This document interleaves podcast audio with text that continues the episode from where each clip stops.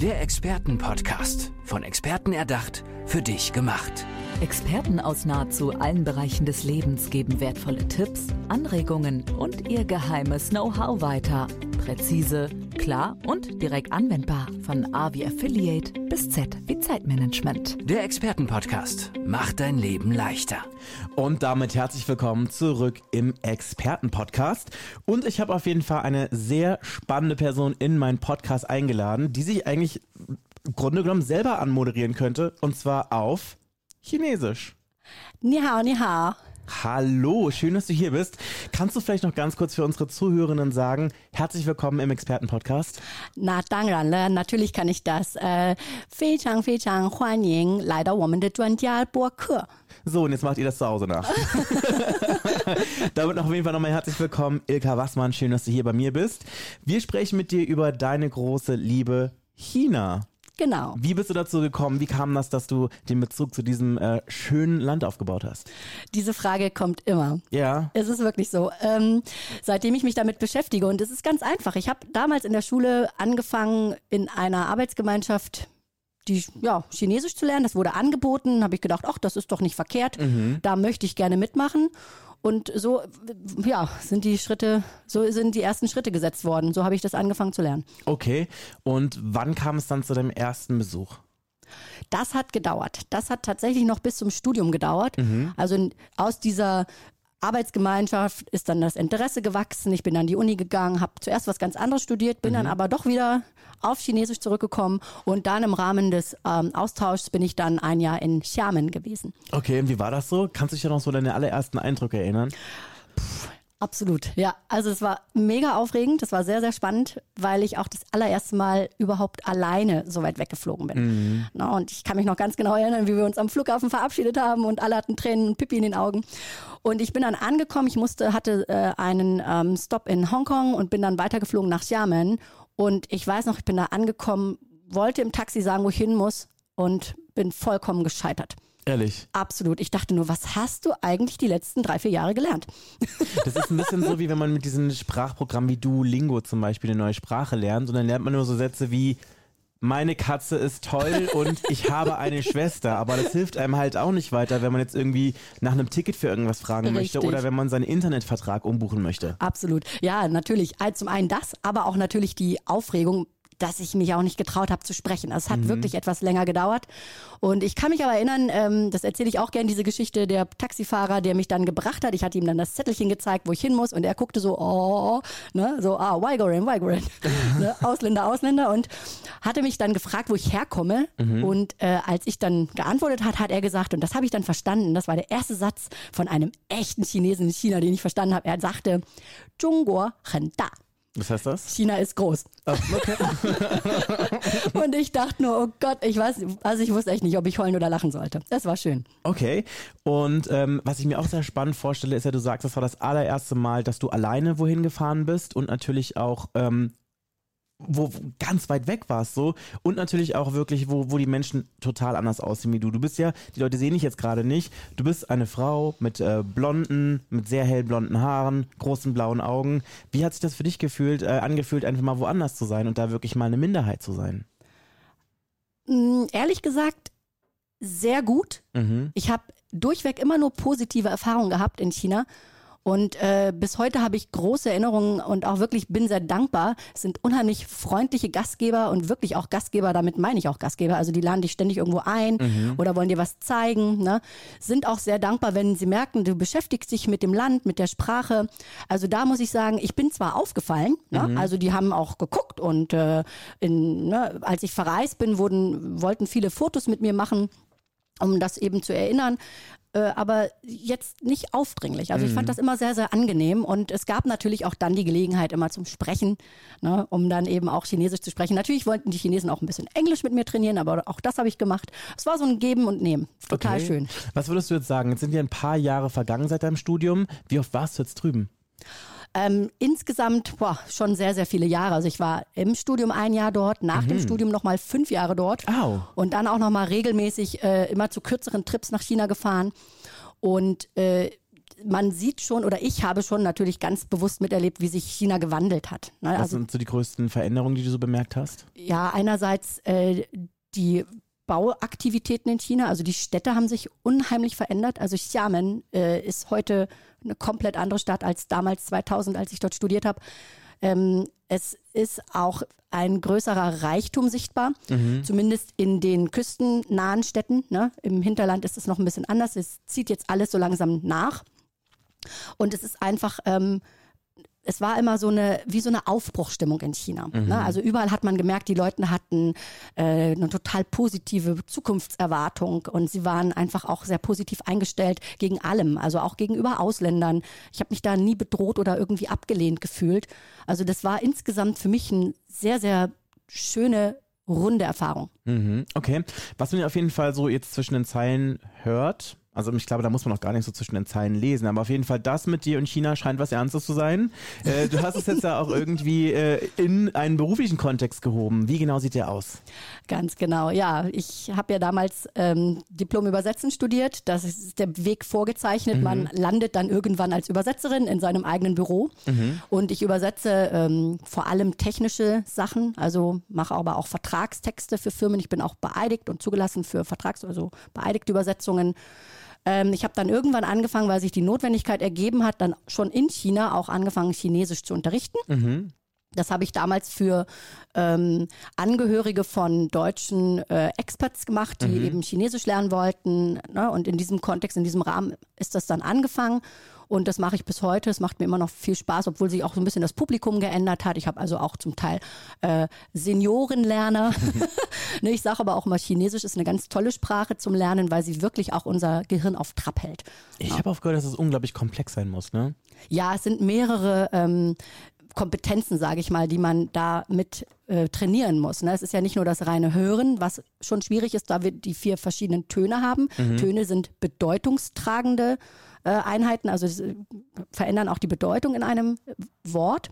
Natürlich dann auch die Schrift. Ne? Das mhm. ist dann die ähm, eine größere Herausforderung. Aber auch da sehe ich nach meiner Erfahrung jetzt aus den letzten, sage ich mal, Gott, wann habe ich angefangen? Mehr als 20 Jahren, äh, dass auch die Schrift man systematisch lernen kann, mhm. wenn man einfach äh, einen vernünftigen Trainer hat oder Lehrer, der einem das gut beibringen kann. Mhm. Jetzt muss ich noch eine Sache fragen und zwar, ich kann mir auch gut vorstellen, dass du in politischen Kontexten arbeitest, also dass du zum Beispiel, wenn irgendwelche Diplomaten, Politiker oder so irgendwo hin hinreisen müssen oder so, dass da natürlich auch ganz oft übersetzt werden muss? Ja, das wären ja eher Dolmetscher. Ne? Mhm. Ne? Also ich habe tatsächlich auch gedolmetscht, vor allem damals in China, aber nicht für äh, im politischen Kontext. Das war mehr im Wirtschaftskontext. Ah, okay, verstehe. Also ich habe eher für Firmen gedolmetscht. Ich habe damals sehr viel auf Messen gearbeitet, Produktpräsentationen gedolmetscht und sowas oder bei Verhandlungen mit dabei gewesen, gedolmetscht. Und heute bin ich da aber eher nicht mehr. Das ist mir irgendwann auch mit der Reiserei natürlich sehr viel geworden. Ne? Durch die Familie bin ich dann eher sesshaft geblieben. Yeah. Äh, was ich jetzt ähm, mache und vorbereite, sind Vorträge mhm. ne? für China-bezogene Themen, um eben China besser zu verstehen, weil ich glaube wirklich, wir brauchen China. Wir mhm. werden auch in Zukunft nicht an dem großen, starken Land in, im Osten Asiens vorbeikommen. Und äh, einfach um auch diese, diese äh, China-Verständnis, dieses China-Verständnis, das Verstehen der Chinesen, warum handeln sie so, wie, was ist ihre Kultur, was ist deren, wo, wo kommen die her? Ne? Um das eben hier so ein bisschen zu verbreiten. Mhm. Du hast mir gerade im Vorgespräch auch erzählt, dass ähm, du es auf jeden Fall sehr wichtig findest, auch so ein bisschen als Vermittlerin aufzutreten und Brücken zu bauen, weil in den Medien und vielleicht auch in der Gesellschaft ist es ganz oft so, dass da so ein negativer Kontext oder so eine negative Erwartungshaltung oder Einstellung gegenüber China herrscht, vorherrscht. Ähm, mit welchen Schritten möchtest du das machen? Ja, das ist richtig und das beobachte ich tatsächlich auch ein bisschen mit Sorge, weil ich glaube, dass das ähm, das Bild verzerrt. Mhm. Es ist nicht das korrekte Bild, was uns da vermittelt wird. Und ähm, da wäre es wünschenswert, dass man da auch wirklich mal tiefer reinguckt und auch ein bisschen mehr recherchiert oder vielleicht auch dann wirklich mal vor Ort ist und sich das anschaut. Also ich äh, verstehe mich schon als Kulturmittlerin, ne? also als Brückenbauerin zu China. Und da bin ich nicht alleine. Also viele meiner Kollegen, auch chinesische Kollegen in Deutschland, äh, wir, wir wir ziehen da auch alle an einem Strang. Mhm. Und äh, ja, man kann mich buchen in Vorträgen. ne? oder auch Workshops, die können auch tatsächlich ähm, themenbezogen sein oder auch, wenn bestimmte Problemstellungen gegeben sind, kann man auch da ganz spezifisch, individuell auch mal ein Workshop-Programm ähm, ausarbeiten. Mhm. Kannst du da vielleicht ein, ja, vielleicht uns ein kleines Beispiel geben, von was für Problemstellungen oder Thematiken wir hier sprechen bei Vorträgen? Ja, zum Beispiel ähm, die Verhaltensweisen. Ne? Mhm. Ne? Also wir, wir, wissen ja, dass China äh, in der konfuzianischen Tradition ähm, ganz andere zwischenmenschliche Verhaltensweisen hat, mhm. ne? dass einfach auch die Beziehungen der Menschen ganz anders funktionieren. Die Unternehmen sind stärker hierarchisch geordnet, kommt es mir vor, als bei uns. Das hat aber auch wirklich mit dieser Tradition zu tun. Und da kann es oftmals zu Missverständnissen führen, warum jetzt der eine nur lächelt und nicht äh, nichts sagt. Vielleicht wurde er verbal angegriffen, aber er sagt trotzdem nichts. Ne? Oder also es sind, das sind können ganz unterschiedliche mh, mm, Situationen sein, wo das mal vorkommt. Ne? Und mhm. das führt dann zu Missverständnissen, ne? vielleicht auch zu falschen Einordnungen von Verhaltensweisen oder von auch dem, was geäußert wird. Du ne? hast es gerade auch schon angesprochen und zwar, das hätte ich gerne als nächsten Punkt angesprochen gehabt mit dir und zwar, was sind so die größten Missverständnisse, die du siehst? Also die, ja, die, die, die falschesten Erwartungen oder vielleicht die landläufigsten falschen Einstellungen gegenüber Chinas? Ähm, ich glaube, dass wir dass wir China fälschlicherweise zu sehr als Bedrohung wahrnehmen. Mhm. Und ähm, ich denke mir, hm, also ich, das müsste man jetzt tatsächlich ein bisschen tiefer auch erörtern. Ne? Ähm, China ist eigentlich ein Meister in der Kooperation. Ne? Mhm. China möchte sich natürlich selbst entwickeln, äh, hat einen 50-Jahres-Plan. Ne? Alle fünf Jahre kommen die Fünf-Jahres-Pläne auch an die Öffentlichkeit. Man kann sich da ist ganz transparent äh, auch mit beschäftigen. Und da sehen wir auch, wo, wo China hin möchte. Und das kommunizieren die auch. Und da setzen sie einfach nur um. Dass wir das jetzt als Bedrohung sehen, äh, liegt nicht an den Chinesen, sondern das liegt einfach vielleicht daran, dass wir unsere eigenen Positionen oder Märkte vielleicht auch verschwinden sehen. Ne? Ich weiß es nicht. Also man müsste jetzt da genau in die Branchen gucken und genau mhm. genau reingucken. Ne? Aber ich denke, dass es eine falsche Wahrnehmung ist. Mhm. Apropos Wahrnehmung, Wahrnehmung, was mich auf jeden Fall sehr interessieren würde, ist, was hast du für einen Eindruck, was ähm, für ein Bild von Deutschland vorherrscht in China?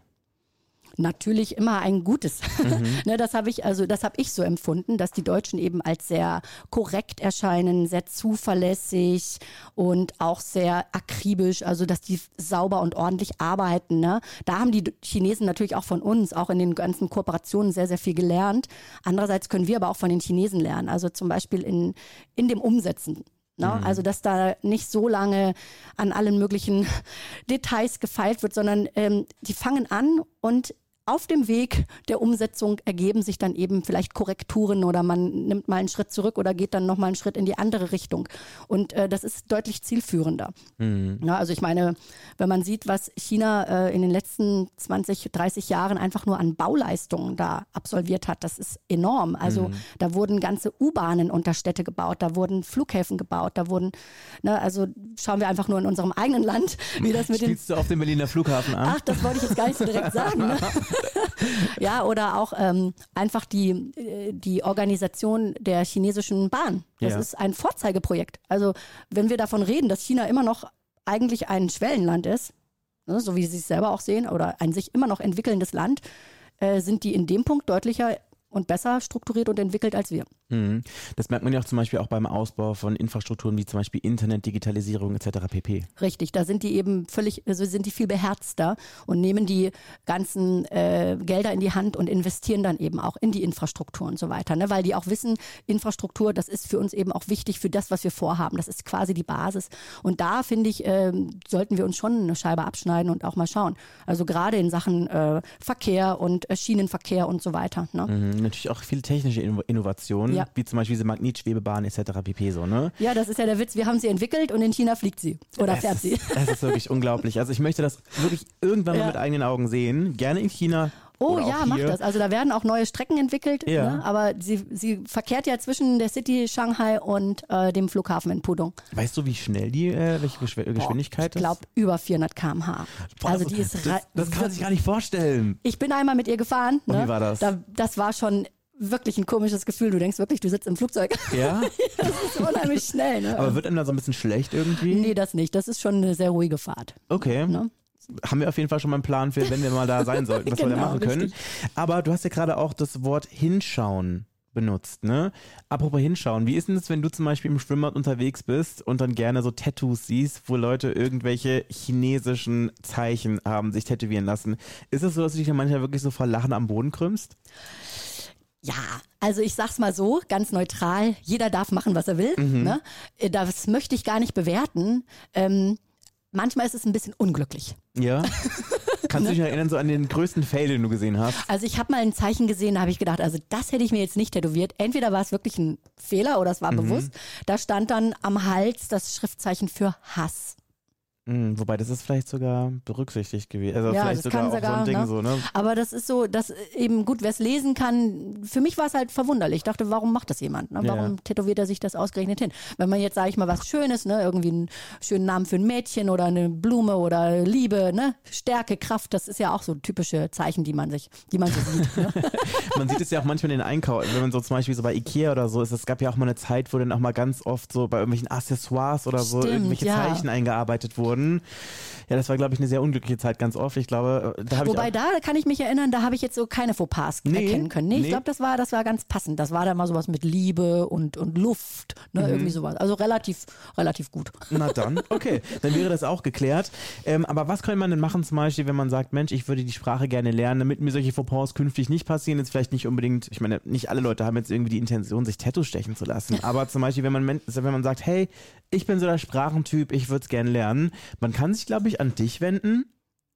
Ich unterrichte Chinesisch. Mhm. Ich unterrichte sogar online. Auch online, okay. Das heißt, man muss nicht extra nach Osnabrück fahren. Nein, also das hat sich durch die Corona-Zeit so ergeben, dass ich die Kurse dann online umgestellt habe. Und ich habe auch eine Partnerin, die das auch macht. Also wenn die Kurse zu groß werden oder zu viel werden, da habe ich ähm, eine ganz liebe, ah, die wohnt auch in Osnabrück, eine ganz liebe Partnerin, die auch mit die Kurse macht. Ach, sehr schön.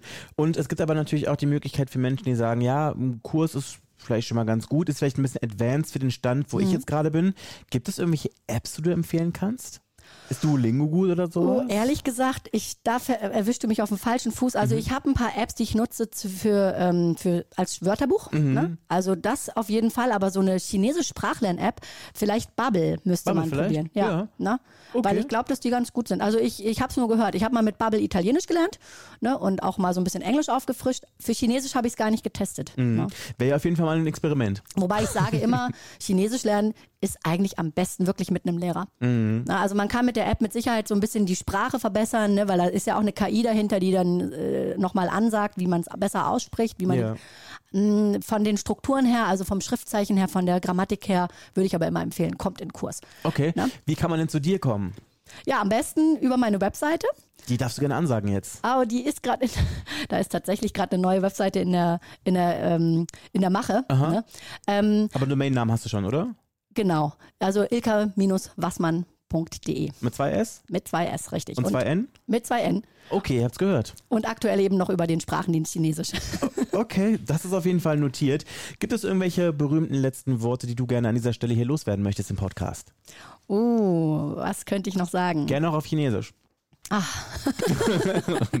Nein, also ich, ähm, ich würde einfach sagen, bleibt offen, beschäftigt euch mit China, fahrt hin vor allem, macht euch euer eigenes Bild und äh, erlebt einfach dieses wunderschöne, tolle Land mit den mit netten Menschen, mit dem tollen Essen und den schönen Landschaften. Also ich würde einfach sagen, offen sein, hinfahren, eigenes Bild machen. Ilka, vielen, vielen Dank, dass du bei mir im Podcast gewesen bist.